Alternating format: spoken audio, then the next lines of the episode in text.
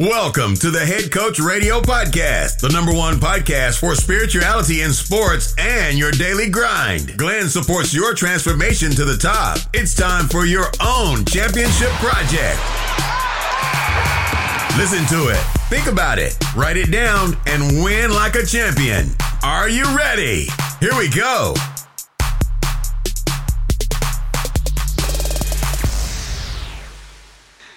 Hallo Leute, ich begrüße euch ganz recht herzlich zu einer neuen Folge beim Head Coach Radio Podcast. Mein Name ist Glenn und heute habe ich die Ehre, die berühmte Linda Giese bei mir als Gast zu haben. Als ich gerade dabei war, Linda per Mail anzufragen, ob sie Bock hätte, bei mir auf dem Podcast dabei zu sein, kommentierte sie gleichzeitig ein Video auf meinem Instagram-Profil. Da es Zufälle vermutlich nicht gibt, bekam ich ein paar Minuten später ihre Zusage. Aber erst einmal alles der Reihe nach. Wenn ich nicht wüsste, dass, die Sonne am Himmel, äh, dass sich die Sonne am Himmel befindet, würde ich vermuten, dass sie mir heute gegenüber sitzt. Denn egal ob auf Fotos, Videos oder in Instagram Stories, Linda scheint von innen heraus zu leuchten. Seit ihrer Geburt ist sie mit einer Feinfühligkeit und Hellsichtigkeit ausgestattet. Bereits als Kind hatte sie Zugang zu Informationen, welche anderen Menschen verborgen blieben. Ihr Vorbild, ihre madrilenische Großmutter, welche in ihrem Dorf als Heilerin bekannt war, begleitete Linda auf ihrem spirituellen Weg. Genauso spielte ihre Mutter eine ganz entscheidende Rolle in ihrer Entwicklung. Auf tragische Weise verlor die kleine Linda ihre Mama jedoch bereits im Alter von zwölf Jahren. Das Unglaubliche daran ist, dass sie den Tod ihrer Mutter bereits im Voraus sehen konnte. In der Unfallnacht wurde sie sogar von dem Spirit ihrer Mama besucht, welche sich von ihr verabschieden wollte. Linda tauchte darauf folgend immer tiefer in die Spiritualität ein und begann mit Kartenlegen, Jenseitskontakten, Astrologie, Energiearbeit bis hin zur Chakrenlehre. Bereits im Alter von 16 Jahren hatte sie sich Fähigkeiten angeeignet, um bereits Erwachsene in Lebenskrisen beraten zu können. Sie begab sich auf den Weg der Bewusstseinsforschung, schloss ein Astrologiestudium ab und beschäftigte sich intensiv mit der buddhistischen Lehre. Weiter ließ sie sich ließ sich die inspirierende Persönlichkeit im Bereich Schamanismus und Quantenheilung ausbilden und wurde schließlich im Jahr 2002 vom Fernsehsender Astro TV entdeckt.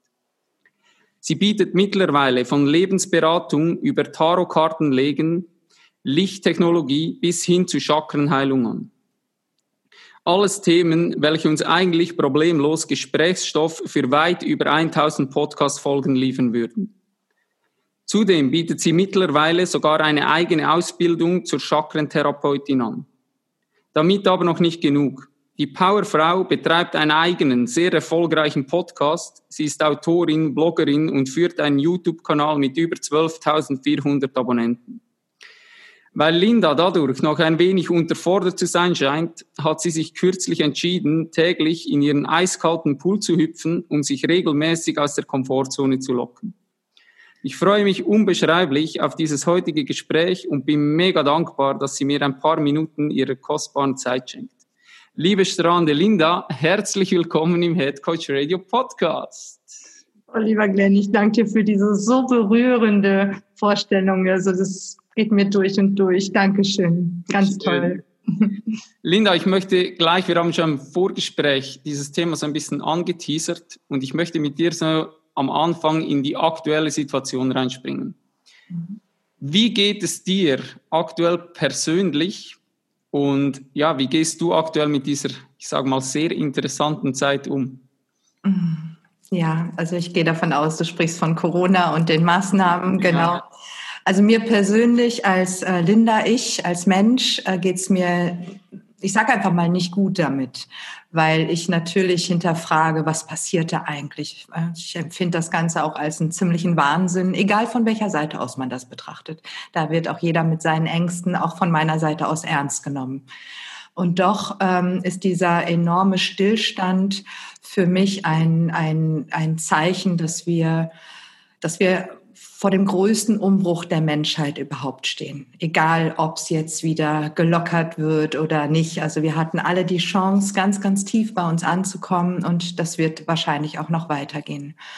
Als spirituelles Sein erkenne ich hinter all dem schon auch einen großen göttlichen Plan an dem Punkt möchte ich natürlich sagen, dass das Wort Plan aus unserer menschlichen Verständnissicht ähm, sehr strukturiert ist. Aus der göttlichen Sicht ist ein Plan immer eine, eine Chance zur Erweiterung, zur individuellen Neuentwicklung. Also ein Plan in, aus der göttlichen Sicht ist nicht, wir starten bei A und kommen bei B oder bei Z am Ziel aus und dann muss das so und so aussehen, sondern ein Plan aus der göttlichen Sicht ist immer Entfaltung und Veränderung, Neugestaltung, etwas Neues entsteht. Und zwar etwas ganz Neues. Und an dieser, an diesem Scheidepunkt stehen wir jetzt. Wir sind also mittendrin, etwas ganz Neues entstehen zu lassen. Besonders in diesem Jahr verabschieden wir das Alte. Das Neue wird entstehen. Haben wir auch noch ein paar Jahre mit zu tun. Ähm, und doch geht es in eine, eine ganz neue Lebensform für uns Menschen, die wir uns auch noch gar nicht vorstellen können. Da spielt Technologie eine große Rolle, Fortschritt eine große Rolle, Gesundheit, auch gesundheitlicher Fortschritt, Möglichkeiten eine große Rolle, aber eben auch Menschlichkeit und Brüderlichkeit. Kann man sich noch schwer vorstellen, aber da geht es hin. Und somit, egal wie es mir aktuell geht, auch als Mensch, mit diesem Irrsinn geht es mir letztendlich gut, weil ich die Notwendigkeit um der Dinge weiß und in dem Wort Notwendigkeit steht schon drin, steckt schon drin, die Not zu wenden. Und somit gehen wir, go with the flow, ja, lass uns mitgehen. Wunderschön, ja, wunderschön. Ähm, lass uns mal in deine Kindheit zurückspringen, was mich extrem interessiert. Ich habe angesprochen, dass du schon früh eigentlich so feinfühlig warst und diese Hellsichtigkeit hattest. Mhm. Mich würde mal interessieren, wie hast du das selber erkannt und mhm. wie hat sich das dir gezeigt? Mhm, das ist eine gute Frage, ähm, weil es sehr schwer zu beschreiben ist. Ich kann es am besten so beschreiben, dass ich Energien sehen konnte. Also zwischen dir und mir ist jetzt ein, ein, ein, ein Raum, in dem wir nicht sehen, sonst, ne, sonst würde er uns ja auf die, den Blick auf uns versperren. Und diesen Raum, wo andere Menschen nicht sehen, da kann ich Energien sehen, auch bis heute natürlich noch. Ähm, ich kann aber nicht nur Energien sehen, ich kann auch Wesenheiten sehen. Und somit war es in meiner Kindheit schon so, dass der Raum, in dem ich mich befand, immer voll von, ich habe sie immer Menschen genannt ähm, die sprachen auch mit mir. Die konnte ich nicht nur sehen, die konnte ich auch hören. Und wie ich das empfunden habe, Punkt eins erstmal als ganz normal. Was schwierig war, dass meine Eltern natürlich überhaupt nicht wussten, was mit mir los ist, denn ich wusste ja auch nicht, dass die das nicht sehen. Und bis man sich mal irgendwann verständigen konnte und das mal deutlich wurde, sind ja schon ein paar Jahre ins Land gegangen. Und ähm, aufgrund dieser, dieser Fülle an Menschen sozusagen mit, und Stimmen und, und Informationen hatte ich es auch sehr schwer, mich auf das zu konzentrieren, was meine Eltern von mir wollten. Das heißt, das Thema klassisches Lernen, den Pullover zieht man so rum an, die Schuhe stellt man da in die Ecke und was es da alles so gibt, ähm, das war für mich eine von vielen Informationen, die überhaupt gar nicht so bei mir geankert hat. Und somit haben meine Eltern wirklich über viele Jahre gedacht, ich wäre dumm. Und zwar so schlimm, dass meine Mutter regelmäßig am Weinen war vor Verzweiflung, weil sie nicht wusste, wie sie mich irgendwie in die Spur kriegen soll.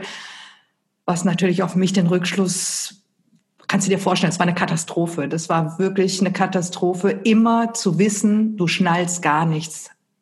Bis dann irgendwann deutlich wurde, dass ich mehr wahrnehme als andere. Und da ist meine spanische Großmutter sehr stark dran beteiligt, denn die hat uns dann besucht in Deutschland. Mein Vater ist Spanier, sie lebt also auch in Spanien und die hat uns besucht und sie hat halt diese hohen spirituellen Fähigkeiten und sie sagte zu meinen Eltern, eure Tochter hat nicht zu wenig, sie hat zu viel Wahrnehmung.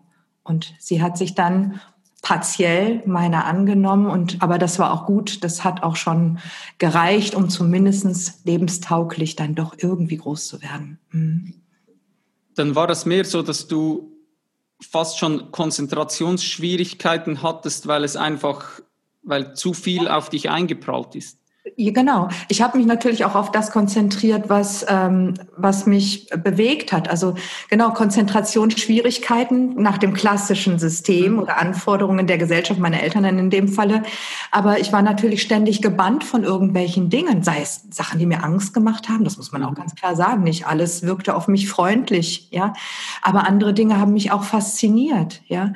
Und genauso war es natürlich auch für mich hoch irritierend, weil nicht nur das, was ich beschrieben habe, war ein Wahrnehmungsfeld von mir, sondern auch also die klassischen Menschen, wie also die realen Lebewesen, ja, ähm, wie, wie Eltern zum Beispiel. Ich konnte halt auch wahrnehmen, was sie denken oder fühlen. Das heißt, wenn sie mir entgegengetreten sind mit ihrer Maske, ja, welcher auch immer, alles ist gut oder was auch immer, ich habe immer dahinter wahrgenommen, was was dahinter steckte. Und ähm, das war für mich natürlich auch sehr irritierend, weil dieses, was wirklich meine Eltern zum Beispiel, bleiben wir dabei, empfunden haben und das, was sie mir gespiegelt haben, also ganz klar und deutlich, das passte nie zusammen oder höchst selten. Und woran zweifelt ein Kind? Niemals an den Erwachsenen, sondern immer an sich selbst. Und deswegen, es war schon ein ziemlich heißer Ritt, aber ich weiß natürlich auch, dass es zu meinem Lebensweg gehört hat. Ne? Aber deine Eltern waren danach eigentlich offen und haben das, wo deine Großmutter das gesagt hat, auch verstanden? Oder, weil ich kann mir vorstellen, das ist ja unheimlich schwierig, das zu verstehen, wenn du keinen Zugang dahin hast und du denkst, ja, was soll die sehen, was soll die hören? Also es war schon so, dass mein Vater, der hatte natürlich auch, ähm, der hatte mit seiner Mutter ein recht schwieriges Verhältnis. Ähm, sie war nämlich nicht nur die Heilerin, sondern sie galt auch als die Hexe, die Zauberin. Also sie war immer so ein bisschen verrückt, ja, aus den Augen der anderen. Und äh, er, dem war das gar nicht recht. Der fand das also ganz äh, unangenehm. Der hat sie da auch an dem Punkt nicht so ernst genommen. Und ähm, bei meiner Mutter war das so. Das ist aber auch erst im Nachgang mir deutlich geworden. Sie war selbst auch sehr spirituell und hatte große Schwierigkeiten gehabt damit, in ihr, so wie sie halt groß geworden ist. Und sie wollte mir das eigentlich ersparen. Deswegen wollte sie, dass ich so normal wie möglich bin. Und doch die, die waren einfach, ich glaube, die waren einfach auch froh, dass sich da endlich mal jemand um mich gekümmert hat. Die, die wussten einfach überhaupt nicht mehr, was sie mit mir machen sollten. Ja. Also mit, das war mehr so aus der Not heraus.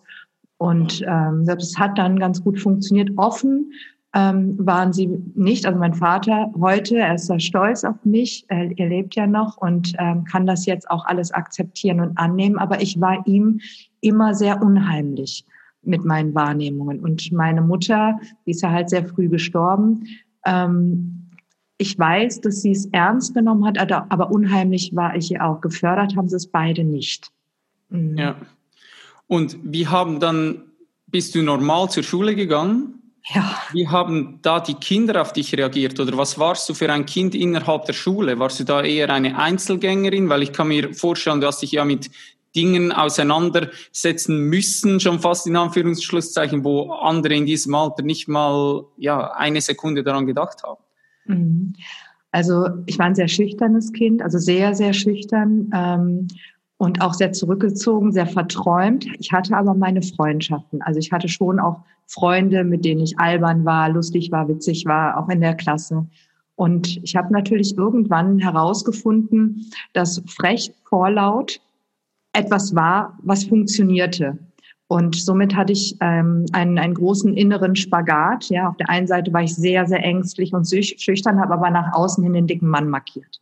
Okay. Ja. Und ähm, naja, Freundschaften hatte ich schon. Ich wusste schon sehr schnell, dass lauter und frecher funktioniert. Und somit ja, wurde ich dann halt so ein bisschen der Clown oder die Rebellin oder so. Aber das war auch ein Schutz. Ja, das muss ich auch dazu sagen. Ja. Ich hatte Freundschaften und ich konnte auch Freundschaften pflegen.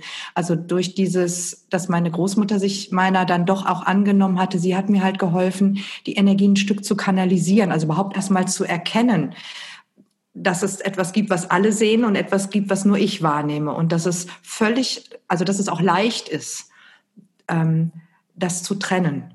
Und das geht ja auch. Das, also mhm. heute kann ich sowieso, aber das habe ich auch recht früh gelernt, dass ich eben die anderen Dinge, die andere nicht wahrnehmen konnten, einfach bestmöglich ausblenden konnte. Das hat natürlich auch nur zu einem gewissen Teil funktioniert, aber so, dass es funktioniert hat, ja. Ja, ja.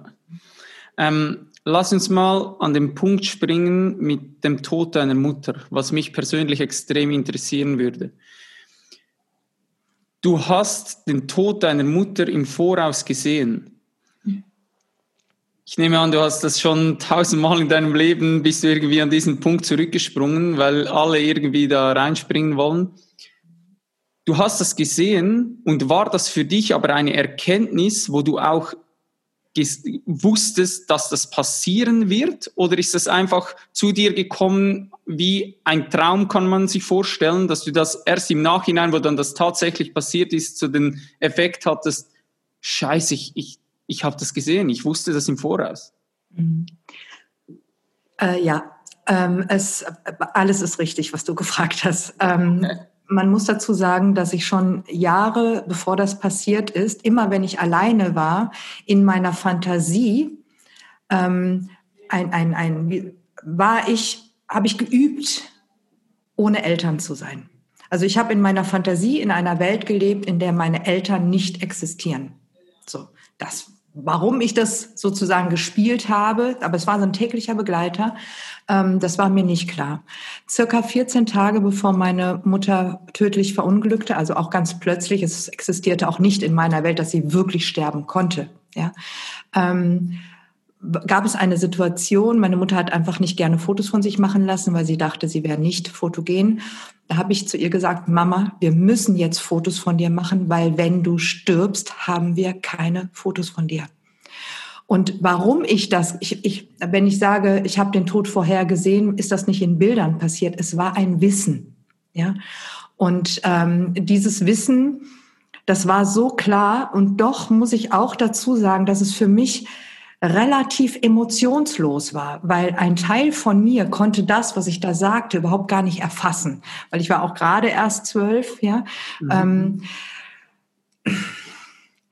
ich kann dir das gar nicht so genau erklären. Es war auf jeden Fall emotionslos und meine Mutter, die hat geschockt geguckt, aber hat nur gesagt, so schnell wirst du mich nicht los und hat aber dann ein, zwei Tage später, ich glaube sogar am nächsten Tag, habe ich ein Telefonat von ihr mitbekommen, wie sie wirklich total aufgelöst mit ihrer Freundin auch wieder unter Tränen sagt, und das sagt Linda und gerade von Linda kannst du dir vorstellen, wie ich mich fühle. So, da habe ich, das hat mich eigentlich mehr berührt als dieses Sagen, wenn du stirbst, haben wir kein Foto von dir. Also ich wusste nicht, dass sie in 14 Tagen stirbt. Das, dieses Zeitmanagement war mir an dem Punkt überhaupt nicht bewusst. Ja, und dann gab es die besagte Nacht wo sie tödlich verunglückt ist. Und ähm, wir Kinder waren auch schon im Bett. Und ähm, ich habe auch tief und fest geschlafen und wurde von ihr geweckt, bin also auch wach geworden. Und sie sprach auch mit mir, ich habe sie auch verstanden, sie verabschiedete sich von mir. Und ähm, bis ich dann wahrnahm, dass sie den Mund überhaupt nicht bewegte. Also ich habe auch im ersten Moment war ich der Meinung, weil es so real war, dass sie wirklich im Zimmer steht und mit mir spricht. Mhm. Und erst darüber, dass sie, dass sie nicht, dass sie ihre Lippen nicht bewegte und dass da irgendwas nicht stimmte, habe ich dann realisiert, dass sie tot war und dass sie sich letztendlich auch komplett verabschiedete. Und dann ging sie noch rüber zu meinem Bruder. Wir hatten in der Nacht mit, bei einer Freundin geschlafen, zu dritt in ihrem Zimmer. Wir waren gar nicht zu Hause, sondern bei der Freundin. Und dann ging sie zum Bett rüber, von, wo mein Bruder schlief und was mich total erstaunt hat, dass er in dieser unglaublich wichtigen Situation überhaupt nicht wach wurde. Und ähm, ja, und dann stand sie auf von seinem Bett und, und, und, und verließ, also ohne, um, ohne aus dem Raum zu gehen, verließ sie trotzdem den Raum, als wenn sie durch etwas hindurch ging, wie, wie durch die Wand, so, so kann, kann man sich das vorstellen. Also sie löste sich dann auf.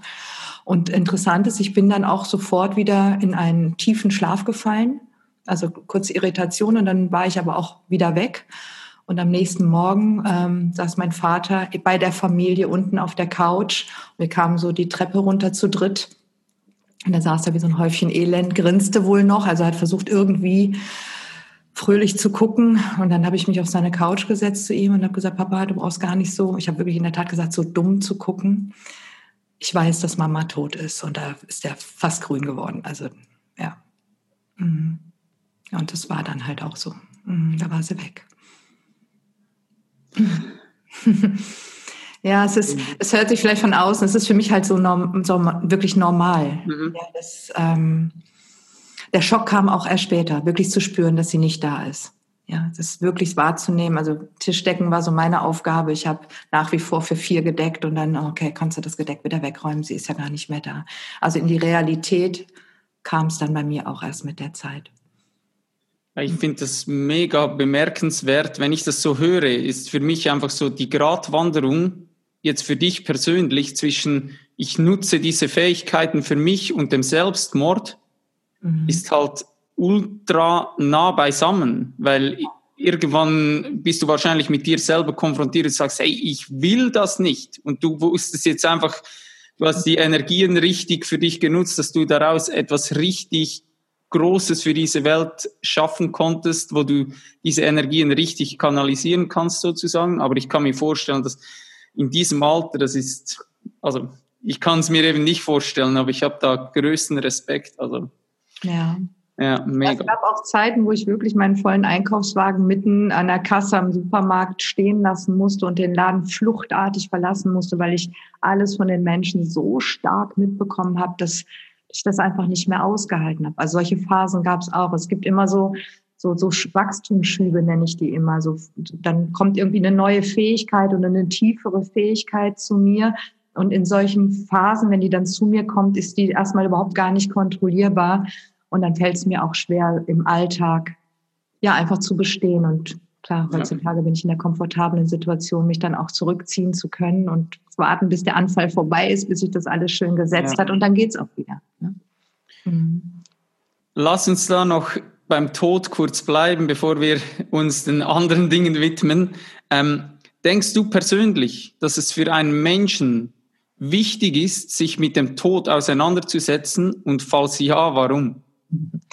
Auf jeden Fall, das ist super, super wichtig, ähm, weil in dem Moment, wo wir geboren werden, beginnen wir zu sterben. Und ähm, der Tod gehört genauso zum Leben wie die Geburt. Also in dem Moment, wo wir geboren werden, sterben wir es stirbt ein Teil von unserer Lebenserfahrung, die wir vorher im Mutterleib gemacht haben, ja. Oder auch wenn wir in den Körper als Seele eintreten, also inkarnieren, ist ja auch erstmal ein Lebensabschnitt, so nenne ich das mal, oder Erfahrungsabschnitt, ähm, erstmal für eine Zeit zu Ende.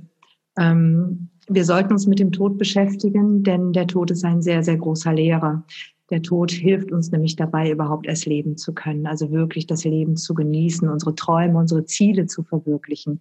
Wenn ein Mensch denkt, er denkt, er lebt ewig, ja, und, und, und es gibt kein Ende, dann, ähm, dann ja, verwirklicht er sich nicht, sich selbst und seine Ziele. Wir sind so beschäftigt mit unseren Ängsten und zu vermeiden, dass wir sterben. Die wenigsten Menschen wissen ja, dass sie eigentlich die ganze Zeit vor dem Tod wegrennen.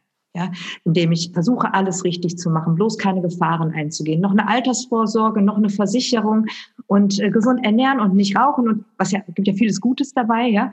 Ähm, aber der Mensch, der der bringt sich selbst in eine Gefangenschaft, indem er permanent vor dem Tod wegrennt. Ja, und wenn wir den Tod als Freund akzeptieren, er ist der Hüter allen Lebens, ja, wenn wir den Tod akzeptieren als konstanten Begleiter. Ich habe heute die ganz traurige Nachricht bekommen, dass eine, eine, ja, ich sag mal, eine, eine Klientin, aber doch auch mittlerweile Freundin äh, von mir ganz plötzlich verstorben ist. Und ich habe mich auch vor unserem Gespräch sehr damit auseinandergesetzt, wieder wie plötzlich und unerwartet alles vorbei ist. Und ich war so dankbar, weil sie vor ein paar Wochen sich zum ersten Mal getraut hat, sich zu zeigen um mit ihrem Sein an die Öffentlichkeit zu gehen und anderen Menschen mit ihrem Sein ihre Unterstützung anzubieten. Das hat sie so erfüllt. Und ich bin so dankbar, dass sie es noch gemacht hat, ja. bevor die Kerze ausging. Mhm. Ja. ja. ich finde das selber auch ein unfassbar wichtiges Thema. Mhm. Und ich stelle mir da immer so zwei Fragen. Und die erste, wo ich mich eigentlich mit dem Tod auseinandergesetzt habe, ist, stell dir mal vor, du würdest ewig leben. Mhm. Wirklich ewig. So die nächsten, keine Ahnung, 100 Millionen Jahre, das wäre doch, das wäre die Hölle vermutlich. Es ist doch, ähm, aber Glenn, genau, genau darum geht es ja, dass du hier bist, deine Erfahrungen machen darfst und eben diese Zeit, wo du hier bist, einfach komplett auskostest. Und Weil es ist so, wir leben ewig. Es gibt dich schon so, also streng genommen bist du nie geboren worden und wirst du niemals sterben. Und es ist wie nachts, wenn wir schlafen. Wir machen die Augen zu, schlafen ein, am nächsten Morgen werden wir wieder wach. Das ist, das ist wie ein kleines Leben. Ja, und so ist es auch in diesem Leben. Aber lass uns diesen Traum komplett mhm. auskosten. Ja. ja. ja, wunderschön gesagt, klar, auf jeden Fall, ja. Und deshalb ist es für mich, die zweite Frage ist bei mir immer, wenn ich morgen sterben würde, mhm. könnte ich sagen, ich habe in diesem Körper, wie ich jetzt hier bin, diese Erfahrung gemacht, die ich machen wollte. Und wenn du diese Frage mit Nein beantworten musst, dann musst du jetzt, jetzt in diesem Moment, musst du was ändern. Genau, Musik auf dem Tisch tanzen, wenigstens damit beginnen, ja? Ja, genau. genau. Ich poste das auch immer wieder auf Instagram bei mir. Du wirst sterben. Und das Problem ist, wir denken, wir hätten Zeit. Mhm. Und das, das ist das Ding, wo ich einfach sage, ich möchte manchmal die Menschen aufrütteln und einfach sagen, hey, fang jetzt an zu leben. Du bist nur jetzt hier. Und eben diese, du hast die Lebensversicherung angesprochen. Das sind für mich die größten Betrüger. Was ist denn eine Lebensversicherung? ja, voll.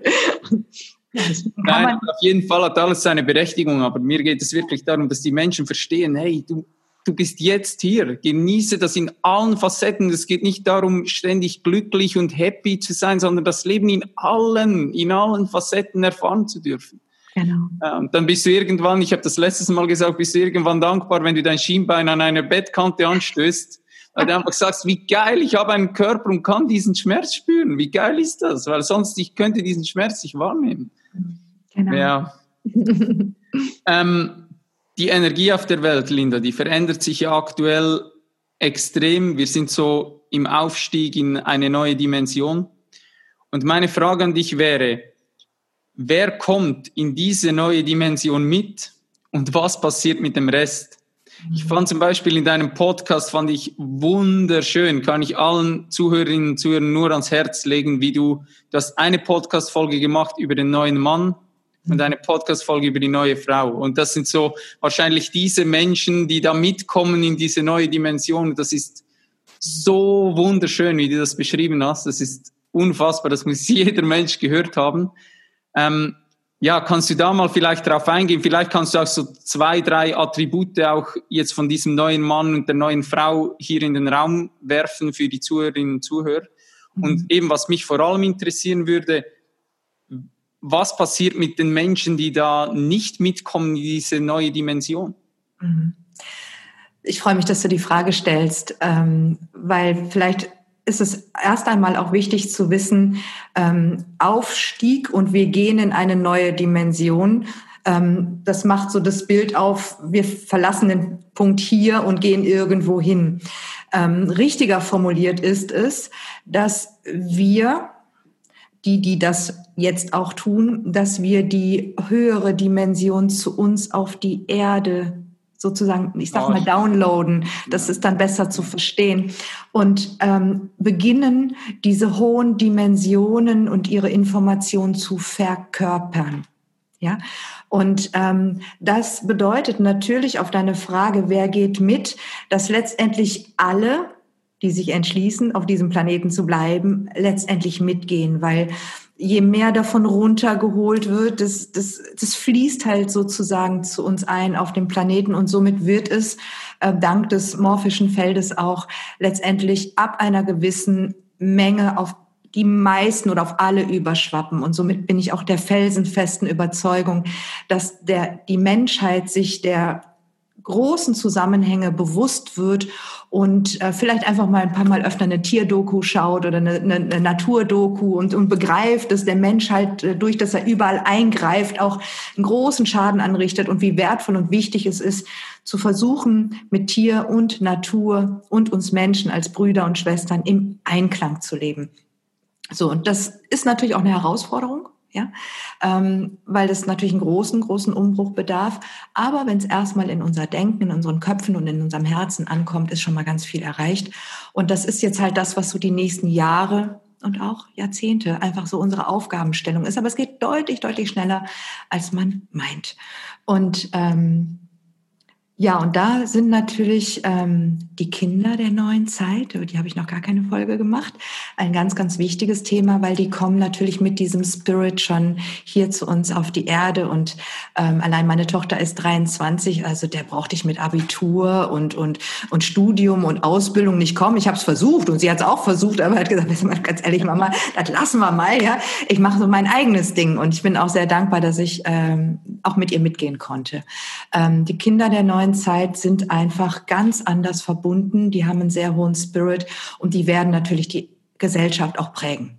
Ja, und ähm, und wir als Eltern sind auch immer mehr in der Lage, sie zu verstehen und sie zu unterstützen. Ja, und der Mann der neuen Zeit ist ein für mich so ein heiliger Krieger. Der der sagt nicht viel, aber der spürt und nimmt sehr viel wahr. Und er braucht auch nicht mehr alles zerreden und sich mit irgendetwas schmücken, sondern der hat eine ganz tiefe Fokussierung auf seine eigene, klare männliche Kraft, auf seine Intuition. Er ist ein Helfender, er ist ein Dienender. Er weiß also zum Beispiel ganz genau, dass er der Frau dienen muss, damit sie sich ihm vertrauensvoll hingeben kann. Er weiß sehr genau, dass seine Kinder ihm ebenbürtig sind, dass es heilige Geschöpfe sind, die es nicht zu erziehen gilt, sondern zu fördern, zu unterstützen. Und da, wo er sieht, dass jemand Hilfe braucht, sei es, dass die Omi ist, die schwere Taschen tragen muss oder jemand am Straßenrand, der vielleicht doch Hilfe braucht, wird er nicht so wie der Mann früher, ja, vielleicht mit einer Parole geh arbeiten, du Faulpelz, ja, sondern er wird Mitgefühl spüren. Das ist ein fühlender, ein liebender, aber sehr kraftvoller und sehr konsequenter Mann. Und zur Not ist er auch bereit, mit Waffen seine Freiheit und die Freiheit und die Unversehrtheit seiner Schutzbefohlenen zu verteidigen. Er muss sie nicht zücken, aber er kann. Ja. Und die Frau der neuen Zeit ist eine, sie wird sich erinnern an ihre magischen Kräfte, das Leben zu schenken, nicht nur über die Geburt, sondern dass ihre Energie, die sie aussendet, alles Lebende, Wachsende, Entstehende unterstützt. Sie wird sich ihrer hohen Priesterin, ihres hohen Priesterinnen-Seins erinnern.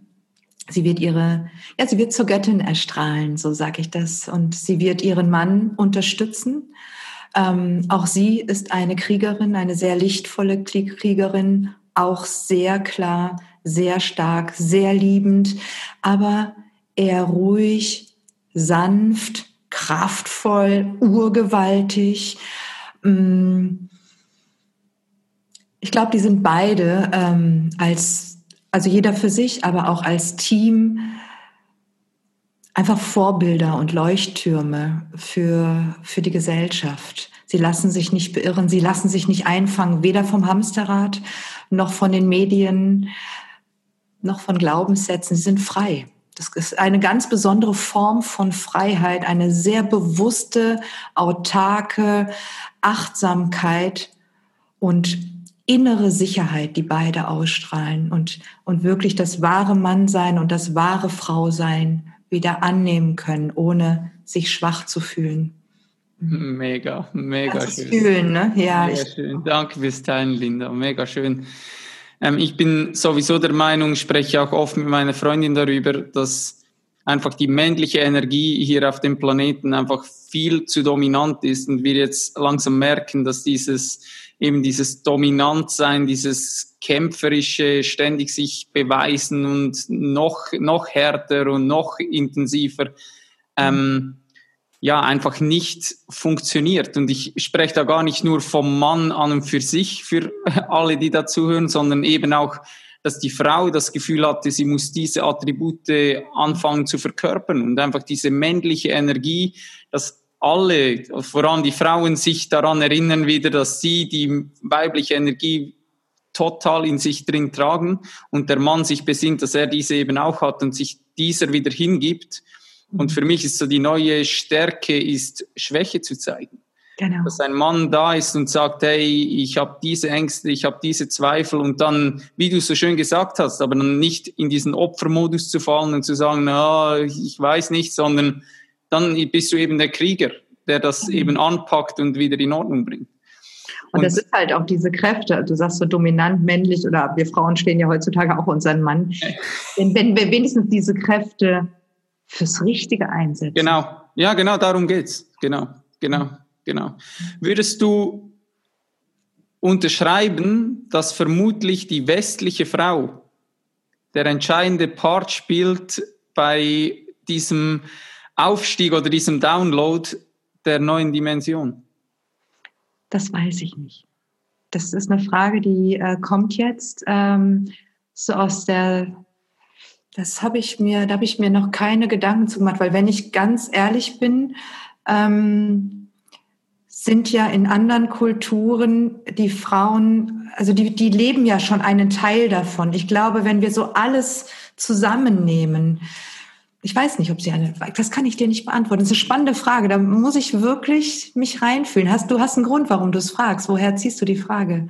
Ähm, das hat mir ein Schamane hat das mal so formuliert. Der okay. hat gesagt, wenn wir, also wenn die Menschheit jemand rettet, dann ist es die westliche Frau, die da anpackt und die es wird. wird vom Einfluss her passen, weil sie, ja. weil sie nicht mehr so, noch nicht mehr so reglementiert ist durch ja. die männliche kulturelle Einschränkung, die es in manchen Ländern gibt. Ähm, das würde dazu passen, ja. Wir haben auch den Luxus, uns ähm, mit dieser, ich sag mal, Persönlichkeitsentwicklung oder spirituellen Entwicklung auseinanderzusetzen. Somit würde das schon Sinn machen, ja. ja. Wir, bleiben wir gespannt. Ja. Aber um bei diesem Schiff zu bleiben, Denkst du, dass dieser friedlich ablaufen wird? So deine ganz persönliche Meinung? Weil ich habe das Gefühl, dass es nach wie vor sehr viele Menschen gibt, die versuchen, das aktuelle System zu beschützen, weil sie einfach, ähm, wie soll ich das sagen, weil sie fast schon abhängig sind von diesem System. Mhm. Ja. Weil in der Masse ist es ja dann so, dass wenn dieser Shift mal gekommen ist, die Masse, die läuft mit und die wird folgen. Mhm. Die brauchen einfach eine Richtung. Und aktuell merke ich aber, dass da wie zwei Fronten aufeinandertreffen, die, die das aktuelle System unter allen Umständen irgendwie verteidigen wollen. Nicht mal, weil sie so sehr begeistert sind von, vom System, einfach weil sie das Gefühl haben, sie sind abhängig davon. Und auf der anderen Seite hast du diese ähm, Lichtkrieger, die kommen und sagen, hey, wir müssen jetzt begreifen, dass wir in eine andere Richtung gehen müssen. Mhm. Ich würde äh, das gerne ähm, mit einem Beispiel aus der Natur beantworten. Darüber wird es sehr schön deutlich. Und zwar ist das der Imago-Prozess. Wenn die kleine Raupe sich verpuppt, um zum Schmetterling zu werden, weiß sie ja auch nicht, was mit ihr passiert. Und die Raupe steht jetzt einfach mal für unsere globale Gesellschaft. Ja? Mhm. Ähm, und da passiert etwas mit der Raupe, ähm, von dem sie nicht weiß, was passiert.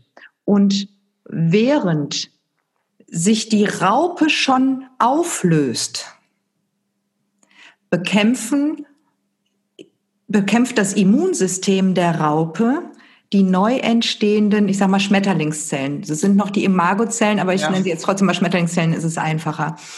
Ähm, und sie bekämpft also einfach das Neue, weil sie, obwohl sie schon am Sterben ist, sich am Auflösen ist, und irgendwann bilden diese neu entstehenden Zellen, so diese Imagozellen, so kleine Cluster, also die vereinigen sich und, und Datenautobahnen, Informationsautobahnen. Das ist dann ungefähr so der Moment, wenn dein Nachbar dann auch anfängt von der neuen Zeit zu reden. Ja, dann, dann weißt du, da ist so was passiert. Und irgendwann schnallt das Immunsystem der Raupe, ach krass, dieses Neue das gehört ja zu uns. Und in dem Moment entsteht eigentlich erst der Schmetterling, weil in dem Moment hört das Immunsystem der Raupe auf, das Neue zu bekämpfen. Vorher ist es ein Kampf, so mit deiner Frage geht's ganz kampflos. Ja, es ist normal, dass das Neue bekämpft wird, weil wir es noch nicht kennen. Und ab einem gewissen Punkt ist halt so viel des Neuen erkennbar und da und wird immer lebenstauglicher und annehmbarer, dass das ganze System, wie du gerade auch sagst, dann wird, wird dem Neuen gefolgt und dann wird die Neuentstehung unterstützt, um dann die Geschichte zu Ende zu führen. Der kleine Schmetterling entsteht im Kokon im Kokon ist er schon zum Schmetterling geworden, vielleicht noch mit diesem Raupenbewusstsein. Er weiß noch gar nicht, was mit ihm ist. Aber das Leben macht ja keine Fehler, ja, auch bei uns jetzt alle gerade nicht. Die Natur hat in diesem Kokon eine kleine Sollbruchstelle. eingearbeitet. Das hat die Natur gemacht, ganz von alleine. Da brauchte sich der Schmetterling gar nicht drum kümmern oder die Raupe. Und irgendwann klappt das Ding auf. Und dann passiert noch was ganz Entscheidendes. Da muss der kleine Schmetterling nämlich rauskrabbeln, sich an diesen Kokon hängen. Der ist nämlich noch gar nicht flugtauglich und somit ein gefundenes Fressen für alle Raubtiere. Der muss erstmal das Schmetterlingsblut in die Flügel pumpen. Der muss die aufspannen, damit die trocknen. Da muss den Mut haben, zu sich als neue Persönlichkeit zu stehen und wir auch als neue Gesellschaft zu stehen. Da sind wir noch, fühlen wir uns noch ganz klein und zittrig und unfähig, weil wir überhaupt gar nicht wissen, was für großartige Flügel wir haben und dass wir fliegen können und dass wir alles erreichen können. Mit Liebe, mit Spirit. Und jetzt stell dir einfach mal den kleinen Schmetterling vor, wenn der dann abhebt. Ja, der sieht noch so seine alten, seinesgleichen da unten, ja, und fliegt da glitzernd durch die Sonne. Und ja, das ist das, was uns bevorsteht. Ja, es wird wir werden es bekämpfen, weil wir, weil wir nicht wissen, dass wir nichts wissen. Was für eine schöne Metapher, ey, un unglaublich. Linda, was muss jede einzelne Person jetzt tun und leben, damit wir diese Transformation hinbekommen?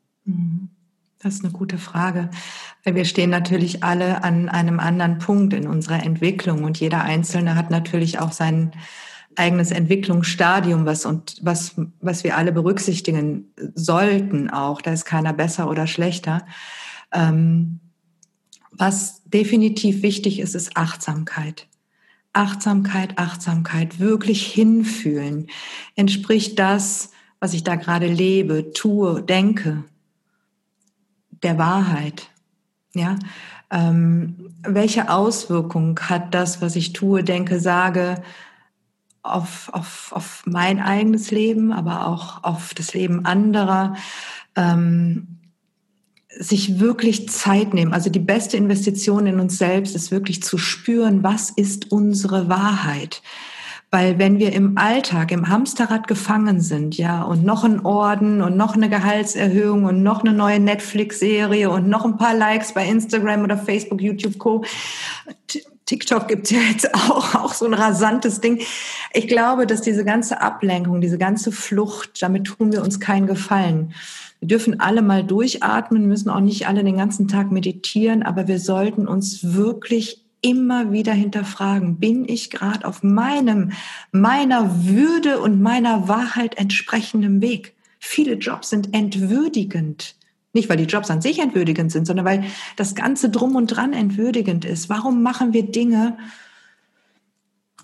Weil wir Miete zahlen müssen. Weil das System so ist, wie es ist, dass wir, deswegen sprechen viele von Versklavung, ja. Aber vielleicht gibt es Auswege, ja. Wir hatten ein tolles Vorgespräch, wir zwei. Jetzt wäre die Gelegenheit für dich. ja, ja, aussteigen aus dem Hamsterrad. Ja definitiv, ja. Sich ausbilden lassen. Eigenverantwortung. Ausbilden lassen, Eigenverantwortung, sage ich ganz klar. Wenn dir etwas nicht gefällt in deinem Leben, finde Lösungen. Und wenn du jemanden findest, der dir hilft, diese Lösung zu finden. Ja. Eigentlich geht es ja immer darum, so nehme ich so ein bisschen die Gesellschaft wahr, ist auch ständig bei mir wieder ein Prozess, dass wir einfach vom Verstand ins Herz kommen. Ja, ja, auch, ja, ja, genau. ja. Mhm. Aber ähm, es ist so ähm, schwer für viele. Ja. Hast du da einen Tipp? Ist das für dich wirklich so die, die Achtsamkeit, wo du sagst, hey, setz dich mal hin und nimm dir mal, wenn es am Anfang nur drei Minuten sind, aber setz dich hin und komm mhm. mal bei dir an? Mhm. Ja, ähm, ja, für mich gibt es keinen anderen Weg, als an dem Punkt achtsam zu sein. Man kann beginnen mit Hinsetzen am Tag, drei Minuten. Äh, man kann das irgendwann ausweiten, indem man sich selbst einfach beobachtet. Ja, was denke ich eigentlich gerade? Und du wirst feststellen, du bist vielleicht auf dem Weg ins Fitness oder zum Einkaufen und du denkst über irgendetwas nach, was, was überhaupt gar, gerade gar nicht wichtig ist. Ja, merkst du meistens an heruntergezogenen Mundwinkeln oder an gestresster Situation. Und wenn du dir an dem Punkt, wenn du merkst, es geht dir nicht gut, das ist ja ein guter Hebel, das spüren wir ja ab einem Punkt X. Wirklich einfach nur mal innehalten und gucken, was denke ich da eigentlich gerade? Wenn du merkst, was du denkst, dann wirst du zumindest schon mal deinem Automatisierungsprozess, deiner Selbstsabotage und Ablenkung auf die Schliche kommen. Und wenn das passiert ist, hast du natürlich die Möglichkeit, deine Gedanken zu beruhigen und deine Aufmerksamkeit wieder ins Hier und Jetzt zu lenken und somit auch auf dein Gefühl und auf dein Herz was fühle ich denn? Was würde ich denn jetzt stattdessen tun? Da kann es zwar sein, dass du eigentlich zur Arbeit unterwegs warst und dich beim Arzt wiederfindest, weil du dir einen gelben holst. Ja, möglich ist das, aber das ist dann halt geschenkte Freiheit, die von Herzen kommt und die ist dann auch richtig. Und so kommst du dann irgendwann in den Prozess, wie du merkst, ich richte mein Leben jetzt einfach mal ganz neu aus. Man schenkt sich Stück für Stück Freiheit, indem man achtsam mit sich selber ist. Das können ja. wir nicht auf die Politiker abschieben. Wir können, wir können unser Glück auch nicht auf Versicherungen oder ähnliches. Wir müssen es selbst in die Hand nehmen. Und das hier oben, wir müssen unserem Verstand sagen, was er denken soll. Wenn er einfach für sich läuft, dann ist das eine Katastrophe in der Regel. Und dann von daraus in unser Herz kommen, um überhaupt die richtigen Entscheidungen zu treffen. Ich finde das so schön, was du gesagt hast und ein so wichtiger Punkt mit dieser Beobachterrolle.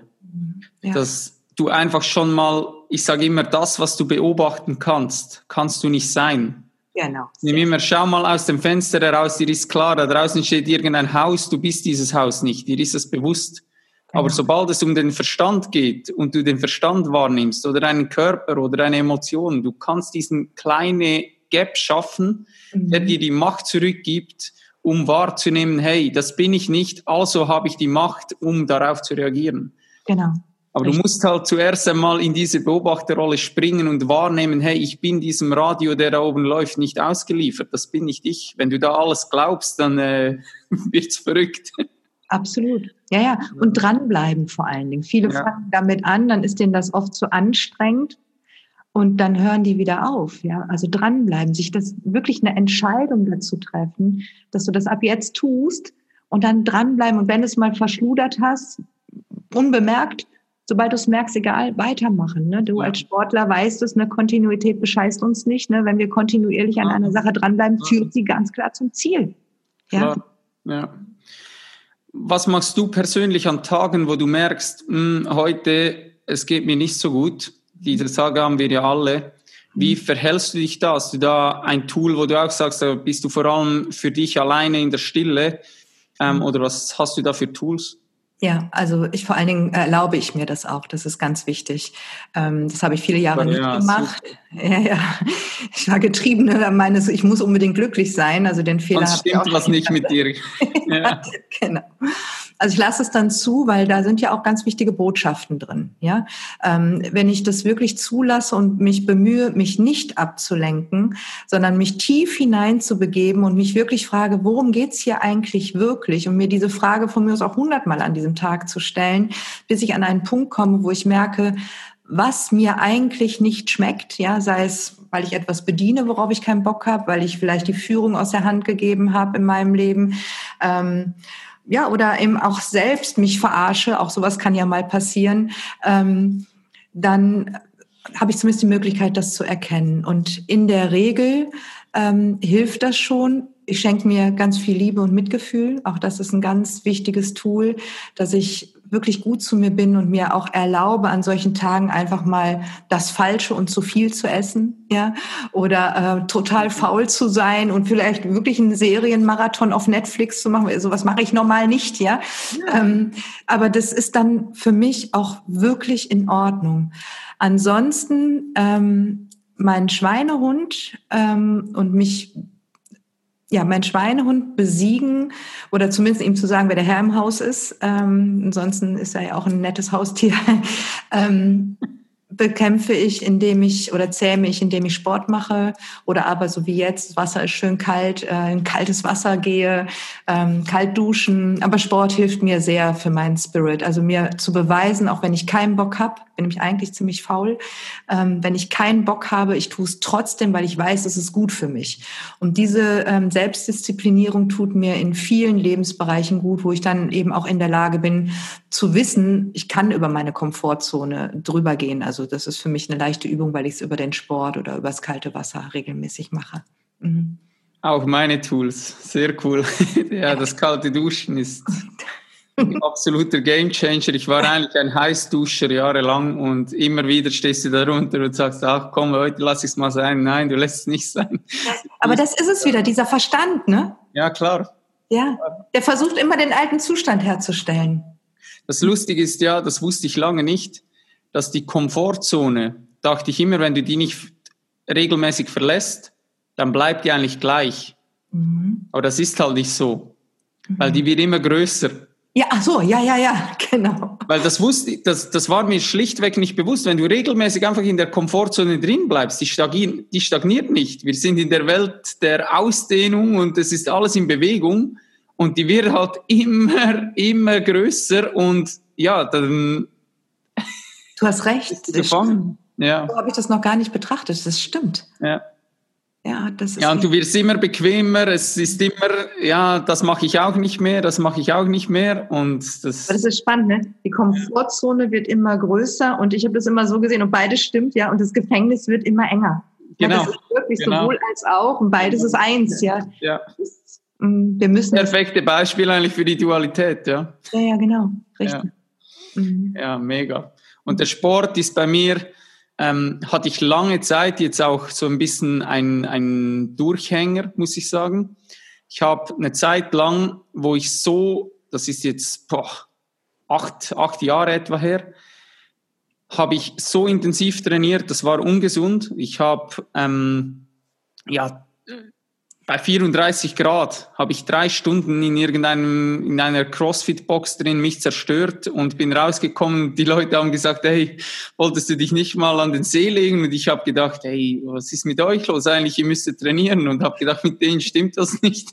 Bis ich gemerkt habe, hey, das ist total verrückt, was ich da mache und auch nicht mehr auf die Signale meines Körpers gehört. Und es war richtig, richtig ungesund, voll im Film drin. Und je tiefer du halt in die Spiritualität reingehst, merkst du auch, das ist halt nur eine Hülle. Also ob die Hülle jetzt den Sixpack hat, ist nice to have, aber ist irgendwie dafür jetzt, weiß nicht wie zu trainieren, ist irgendwie total verrückt. Und trotzdem merke ich, dass ich halt nur in einer gesunden Hülle gesund sein kann und dass es halt unfassbar wichtig ist, aber dass ich mir da eben auch mit genügend Achtsamkeit wieder auch mal erlaube, ein Training auszulassen. Wenn ich merke, ey, du hast sonst schon Stress, der irgendwie vom Alltag auf dich wirkt, weshalb musst du jetzt noch irgendwie ein Training machen, wo du dich auch noch mal zerstörst und auch noch mal an die Grenze? Dann ist es eben auch mal okay zu sagen, hey, es ist schon so viel äh, Stress auf dem System drauf. Ich bin mal achtsam und ich mache vielleicht mal eine Yoga-Session und ich fahre einfach mal runter. Ich bewege mich ja trotzdem. Nicht das Gefühl zu haben, hey, immer mehr ist mehr, sondern es ist oftmals eben das Gegenteil, aber dafür musst du halt achtsam sein und merken, hey, ähm, was tut mir wirklich gut? Was brauche ich jetzt, genau in diesem Moment? Ja. Mhm. Das stimmt, das ähm, ist, ist total wichtig, was du sagst, und auch für all diejenigen, die intrinsisch gemütlich sind, äh, auch mal ähm, äh, eine grüne Karte, ähm, es reicht auch, spazieren zu gehen. Also es geht um Bewegung, es geht für sich etwas Gutes zu tun. Ähm, es muss nicht jeder wie irre trainieren. Ähm, für mich ist es halt eine Form von Respekt auch meinem Körper gegenüber. Absolut ihm was Gutes zu tun. Dazu gehört gesunde Ernährung, ähm, das richtige Trinken und ähm, mich bewegen. Und da darf natürlich jeder seine Form finden, genau. Aber eben nur auf der Couch sitzen oder nur gemütlich oder im Bürostuhl, das ist es eben nicht. Ne? Ja. Also auch da. Ernährst du dich pflanzlich? Ja, also überwiegend schon. Ähm, aber ich war lange vegan. Ähm, ich, zwischendurch mache ich eine Ausnahme Fisch. Also ich liebe Fisch und ähm, ich merke auch, dass mir das gut tut, zwischendurch Fisch. Ja. Das war bei mir auch ein absoluter Gamechanger. Ich bin seit fünf Jahren, jetzt sechs Jahre, bin ich pflanzlich ähm, unterwegs. Und vorher war halt bei jeder Mahlzeit Fleisch und was dazu. Mhm. Ja, ja, genau. Und das, das war für mich einfach auch eben, wenn du tief in diese Themen reingehst und dich connected fühlst mit, mit allem, und mal ja so ein bisschen dich auch mit Tierleid auseinandergesetzt hast. Ja. Wenn es nicht mal die Ethik ist, wo du von der Energie her das nicht wahrnehmen kannst, dann ja, tu es für dich und für den Planeten, die Mutter Erde. Ja, es ist, mhm. Absolut, ja. absolut richtig. Mhm. Ja. Wenn ich dich jetzt fragen würde, Linda, wie sieht die Welt 2.0 von dir aus? Wie würdest du die beschreiben? Du meinst die Zukunft? Ja, so diese neue Erde, wenn man das so sagen kann. Ich habe das ganz große Glück gehabt. Ähm, ich hatte mal einen ganz großen Konflikt ähm, mit dem lieben Gott und habe wirklich krass mit dem gesprochen. Und, und in meiner Wut hat er mich dann genommen und hat gesagt, möchtest du die Zukunft sehen? Habe ich gesagt, ja. Und in dem Moment hat er mich genommen und ich befand mich auf einer Art Marktplatz. Ähm, es war sehr schön, es war ein Stück futuristisch, würde ich sagen. Ähm, aber was mich so unglaublich ähm, berührt hat und was meine Aufmerksamkeit gebannt hat, ist, dass die Menschen untereinander voller Liebe waren. Also ich, ich begegnete Menschen, also ich, ich war wirklich als Wesen dort und ich begegnete Menschen, die, die schienen mich zu lieben. Und das hat mich irritiert, weil ich kam ja aus der alten Welt, ja. Und die schienen mich zu lieben und man hat sich gegenseitig sozusagen wie seine Waren geschenkt. Also es war ein, ein schenkender Austausch. Ob das jetzt klassisch so sein wird oder ob das ein Stück symbolisch ist, das kann ich nicht genau sagen. Für mich war es eine Realität, dass derjenige, der was hatte, es an andere ge gegeben hat. Und es war so ein, ein, ein, eine, eine, ein Feld, dass man das tat für die Gemeinschaft, was man gerne tat. Und dieser Druck, etwas tun zu müssen, äh, war gar nicht gegeben, sondern es war so eine Freiwilligkeit mit dem logischen Verständnis im Nachgang, wenn ich mir vorstelle, dass die, die Technologisierung ja auch so weit voranschreiten wird, dass wir viele Arbeiten gar nicht mehr machen müssen, macht das auch Sinn. Ja, ähm, weil da habe ich mich lange gefragt, wie soll das funktionieren, wenn jeder nur noch das macht, was er machen will. Aber scheinbar ist es so, so wie ich das wahrgenommen habe, dass die Menschen gerne etwas füreinander tun, dass dieses Schenken, so wie im Buddhismus, ne, da bedankt sich derjenige, der schenkt und nicht der Beschenkte, weil es eine große Ehre ist, jemandem etwas schenken zu dürfen. Und so war ein Stück weit diese Lebensenergie. Ähm, es war sehr helfend, sehr liebend, sehr wertschätzend also tolerant, das Wort tolerant ist schon fast falsch, weil einfach so wie du warst, so warst du halt, ja. So sieht meine Zukunftsvision aus. Ob ich sie in Fleisch und Blut aus dieser Inkarnation heraus erleben werde, weiß ich nicht. Vielleicht als altes Ömmerchen mit dem Rollwegelchen, wer weiß, wäre schön. Aber auf jeden Fall wird das die Zukunft sein. Davon bin ich fest überzeugt. Weil das war schon eine krasse Vision und auch dieser, dieser Beef, den ich da hatte mit dem Spirit und ähm, ja, und dann einfach so diese Frage, willst du die Zukunft sehen? Das war wirklich, die Stimme kam wie von außen und ich sage ja.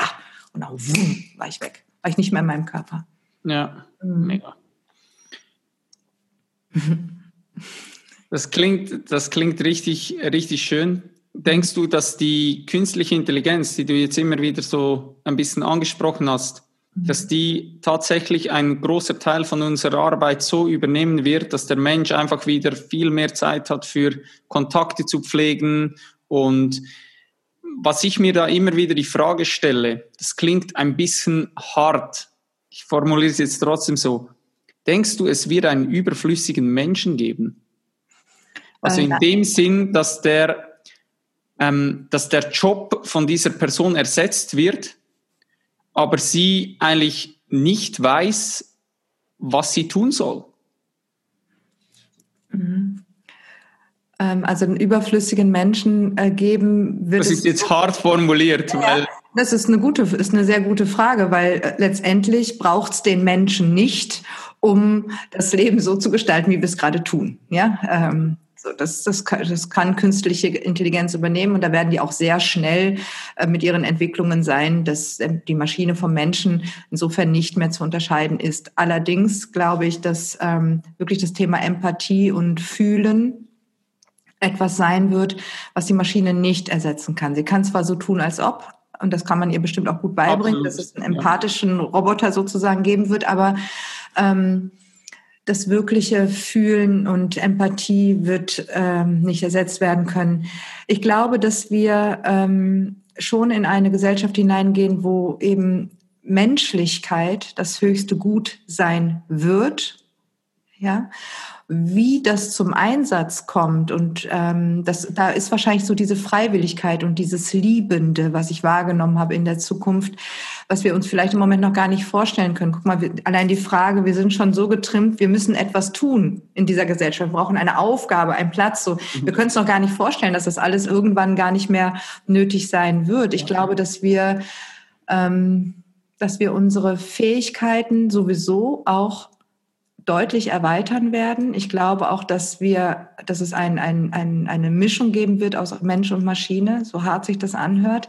Ich glaube, dass wir durch Implantate einfach ganz andere Fähigkeiten haben werden, auch als Menschen. Ähm, das ist natürlich ja schon sehr viel Zukunft.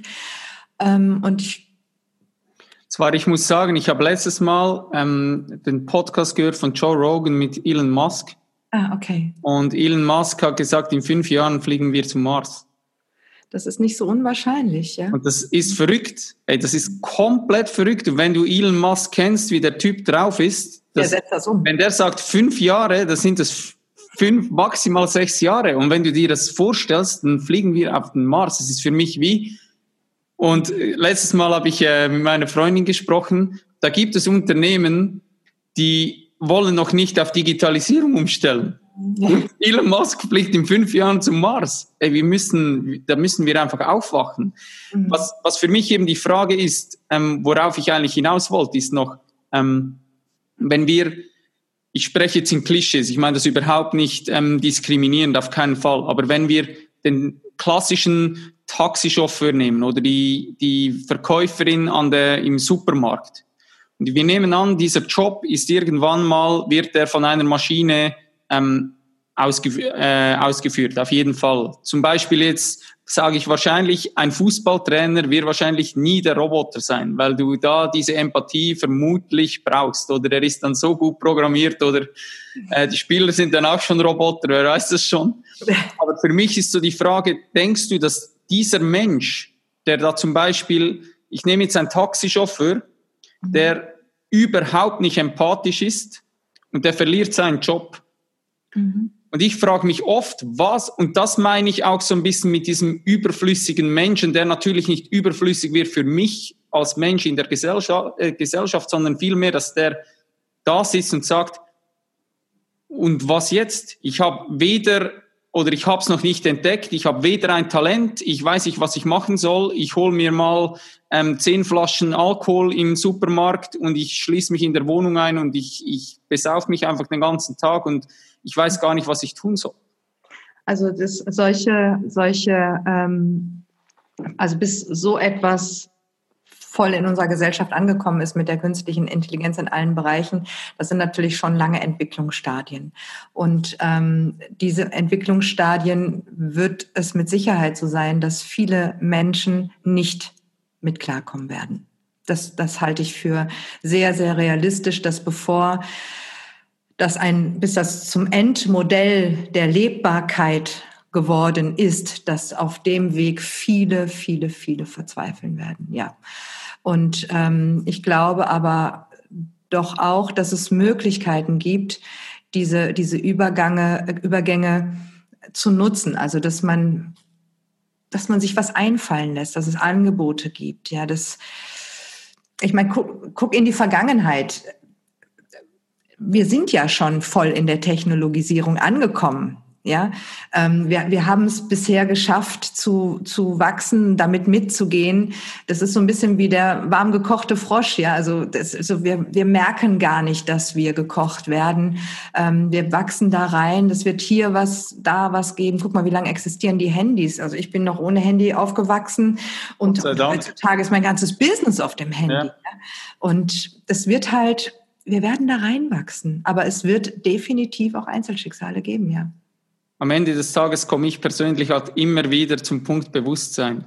Genau. Wenn ich sage, wenn wir mit genügend Bewusstsein da rein, rangehen, dann ist das die größte Chance der Menschheit. Also ich möchte auf keinen Fall hier jetzt irgendwie die, die künstliche Intelligenz verfluchen, auf gar keinen Fall, weil wenn wir die richtig nutzen, mhm. dann hat der Mensch wieder so viel Zeit für Dinge, die wirklich zählen im Leben und kann sich wieder mehr mit ja, seinen Liebsten treffen, kann ja, dem nachgehen, was er möchte. Und egal, ob das jetzt Geld bringt und er eben eine Miete zahlen muss Ende Monat, sondern er ist einfach da und kann tun, was er möchte, was sein Herz mhm. begehrt und Reisen. was er brennt. Ja, ja. ja genau genau. Reisen, Natur. Ich glaube, es wird auch durch, es wird auch sehr viel Schönes geben ähm, in, in, diesem Fortschritt, dass eben die Menschheit sich bewusst wird, dass, dass, dass zum Beispiel Städte, dass, dass die begrünt sind, dass, dass wir einfach auch dieses ganze Futuristische, was passieren wird im Laufe der nächsten 100 von Jahren ja auch, ja, dass es sehr, sehr stark auch mit, mit dem Thema Natur und sauberem Wasser zu tun haben wird. Also wir werden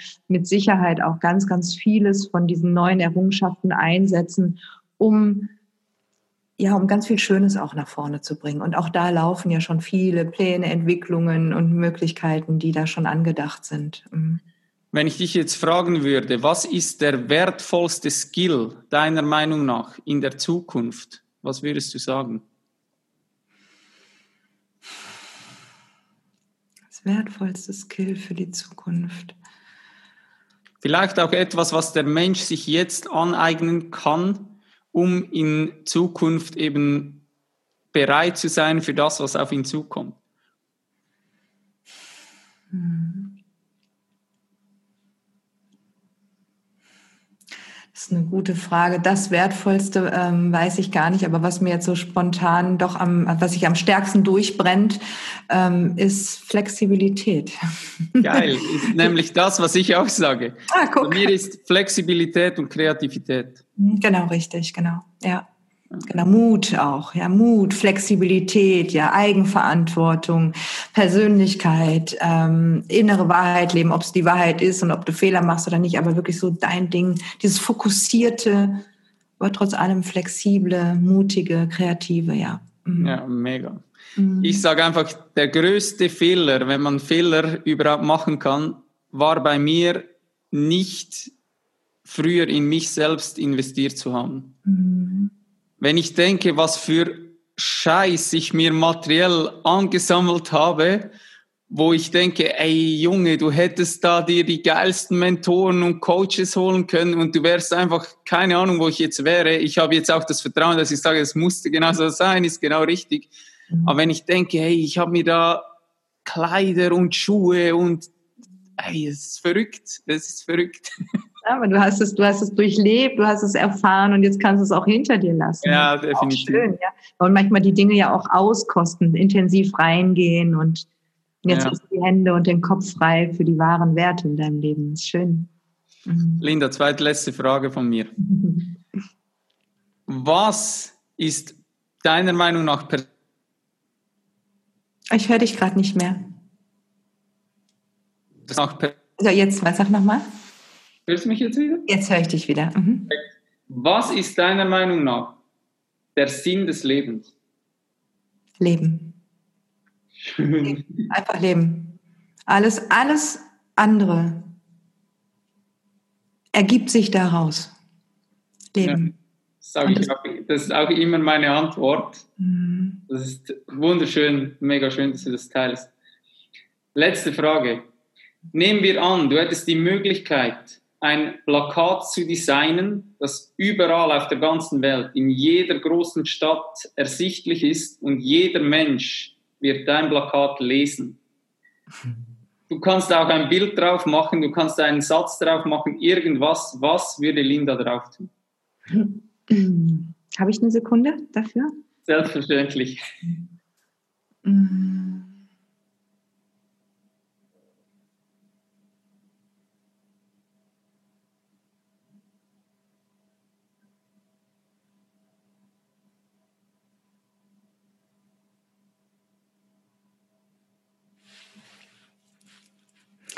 Ich würde, ähm, ich würde die drei wichtigsten Worte draufschreiben, die wir ähm, nutzen können, um unser Leben auszurichten.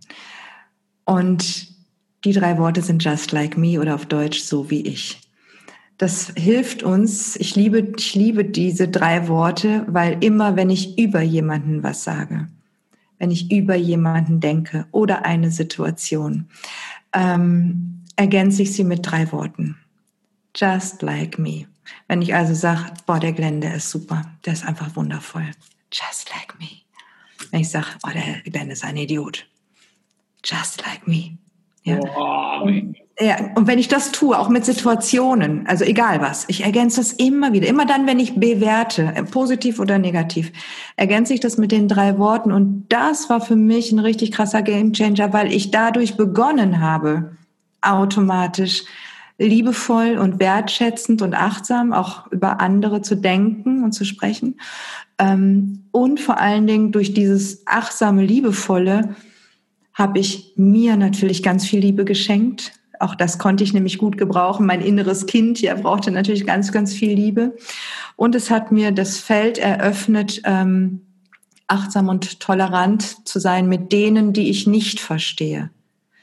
Ja, weil wenn ich jemanden beurteile und negativ beurteile, ich sage so wie ich, ich muss mir zwangsläufig die Frage stellen, was hat das mit mir zu tun? Weil mir begegnet nichts. Ich kann nicht sehen, was nicht irgendwie mit mir zu tun hat.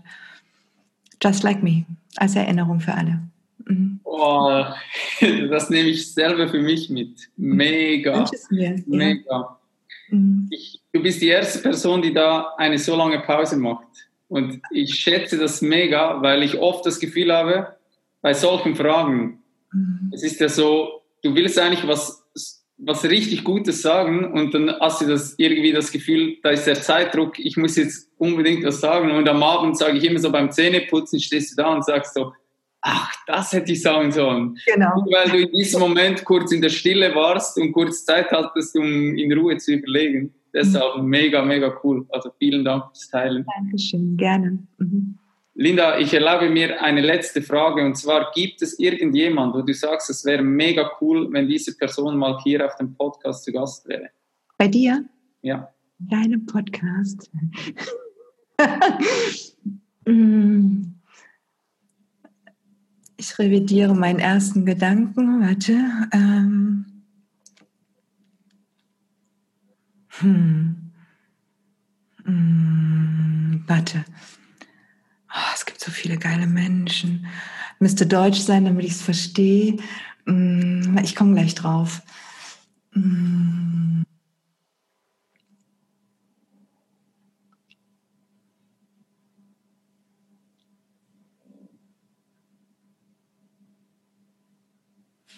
Thomas D.